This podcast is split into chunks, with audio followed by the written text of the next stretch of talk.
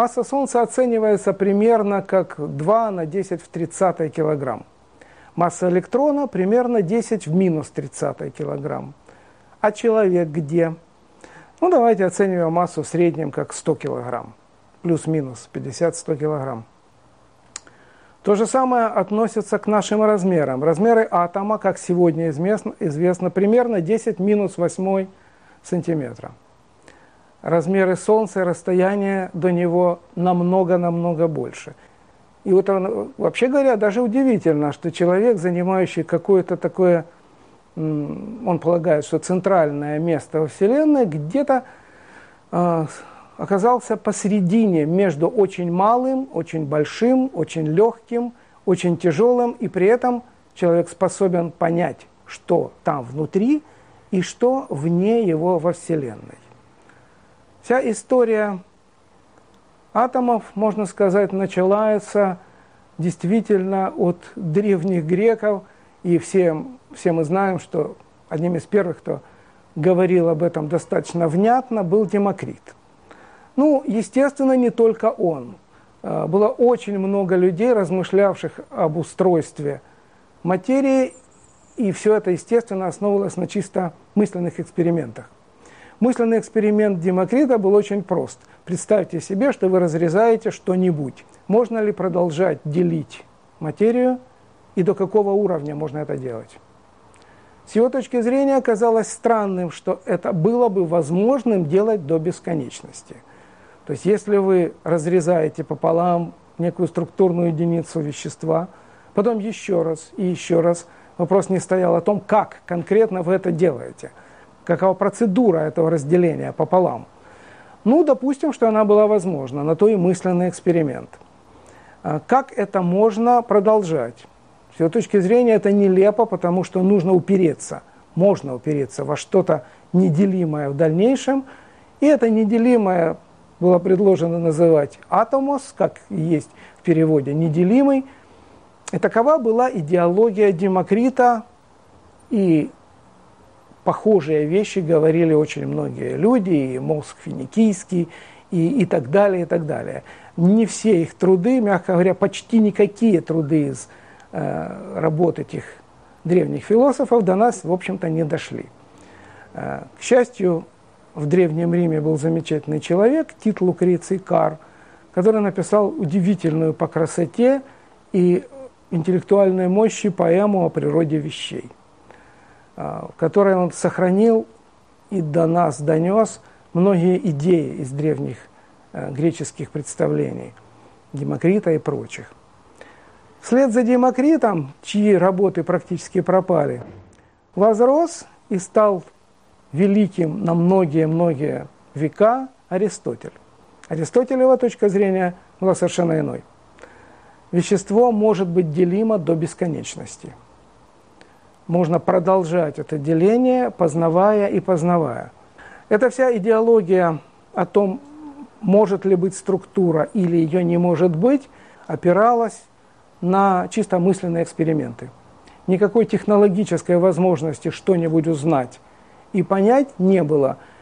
Учите, учтите еще и то, что э, логика Аристотеля, его взгляд на природу, ее возможности на долгие века был главенствующим в теории познания. И все начало меняться примерно с 17 века. Началась эпоха Возрождения.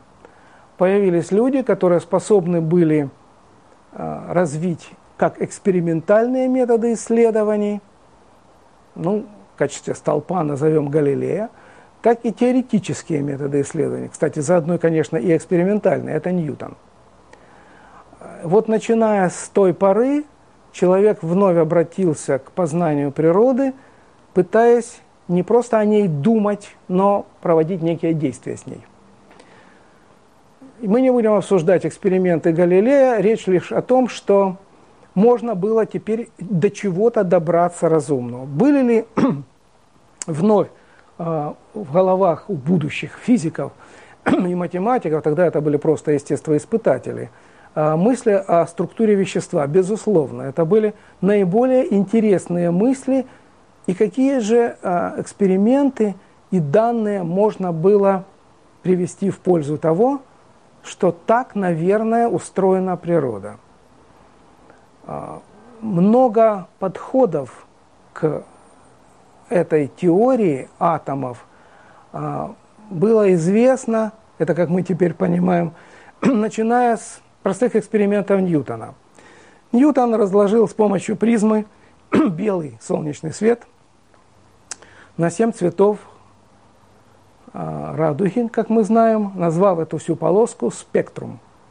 Это его термин, и это были первые работы по излучению. Дело в том, что в точной теории, из которой в конце концов вырастет и квантовая механика, и квантовая теория поля, а, в начале лежали работы по спектрам, по излучениям, по молекулярно-кинетической теории, и некоторые другие, которые с разных сторон пытались подобраться к идеологии атомов.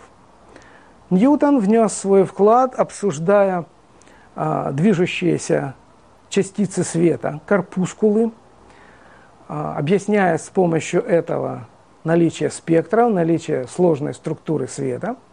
В 1827 году а, было обнаружено удивительное, прекрасное явление, которое все уже школьники знают под именем Броуновское движение. А, Браун, привезя с собой из Индии огромное количество а, коллекционных материалов биологических, он, собственно, был биолог, а, продолжал их изучать еще долгие годы. И наблюдая в очередной раз в микроскоп, кстати, микроскоп был хороший, Э, как движутся споры частиц, он лишний раз убедился в том, что движение их неостановимо, не зависит ни от каких внешних условий. Это была, кстати, не только его работа, но и некоторых, э, ну, назовем естествоиспытателей этого времени, которые изучали странное, непонятное, неостановимое движение частиц в жидкости, в растворе. Частицы это были вот мельчайшие споры вещества. Какие-то закономерности, о которых я уже сказал, были установлены, объяснить их не представлялось возможным. Многие э, работы были сделаны весьма любопытные еще в 17 веке. Ньютон и многие его коллеги. Э, кстати говоря, если говорить о кинетической теории газов, которая тоже внесла свой вклад в формирование и установление э, атомистской гипотезы, внес вклад в 17 веке такой замечательный ученый, как Роберт Бойль. А, все знают закон Бойля Мариотта из школы, наверное. И Бойлю отчасти, может быть, повезло, эксперименты он делал не сам. А, помогал ему тогда делать эксперименты тоже известный человек в дальнейшем, Роберт Гук. Поэтому, в общем, эксперименты были хороши, результаты были весьма интересны. И размышления Бойля о том, как и почему устроены газы, что там может двигаться, а, что обеспечивает давление газа на поверхность. Все эти соображения, пришедшие с 17 века, в значительной степени были укреплены, развиты и обдуманы и опробованы в экспериментах по возможности а, в веке 18 и 19. Э, очень многое было сделано, начиная с того момента, как были обнаружены Фраунгофером темные линии в спектре, в, желтом, в желтой части спектра Солнца. А, при этом было обнаружено, что иногда эти линии становятся яркими на желтом фоне, если пропускать свет через некие пары натрия. А, иногда они темные, если смотреть на солнечный свет, но они на одном и том же месте. Заметьте, что для того, чтобы это делать, сначала должен был появиться Фраунгофер, который обнаружил все это, и делал великолепные линзы. А, созданный позже спектроскоп как раз в основе своей простого устройства имел линзу, сделанную Фраунгофером.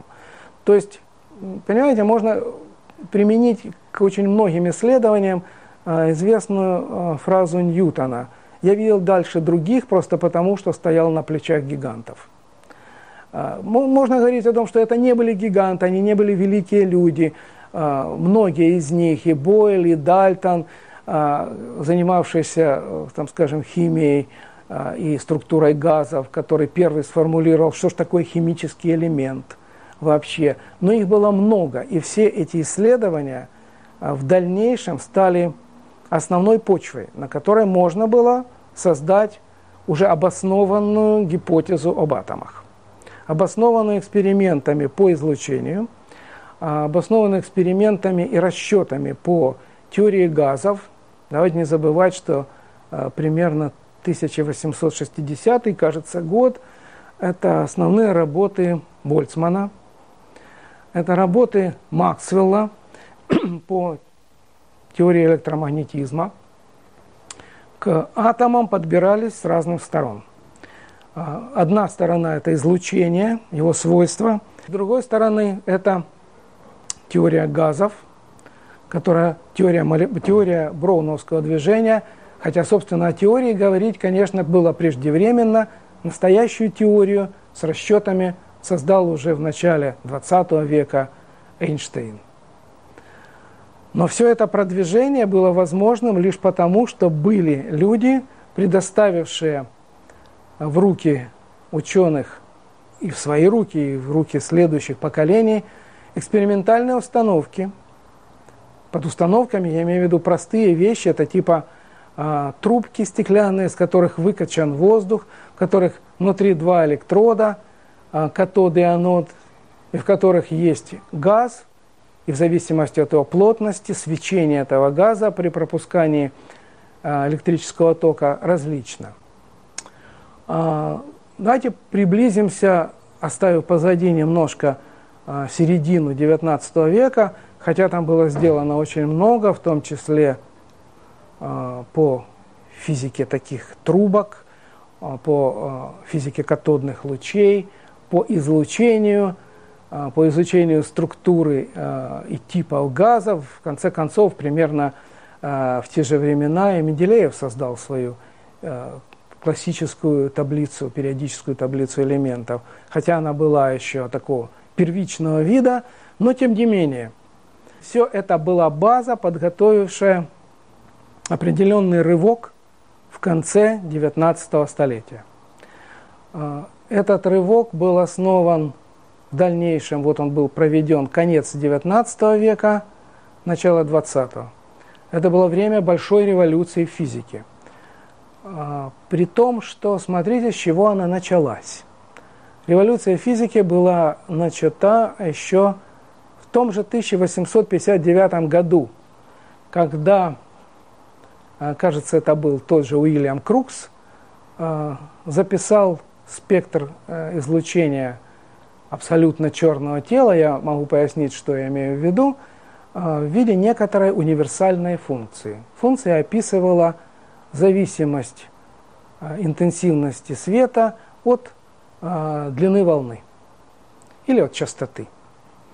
Функция выглядела абсолютно универсальной. Вы можете, а, например, заглянуть в маленькое окошечко, проделанное в каком-нибудь металлическом сосуде запаянном, куда вы запустили, так сказать, какое-то количество световых волн и начинаете нагревать этот сосуд.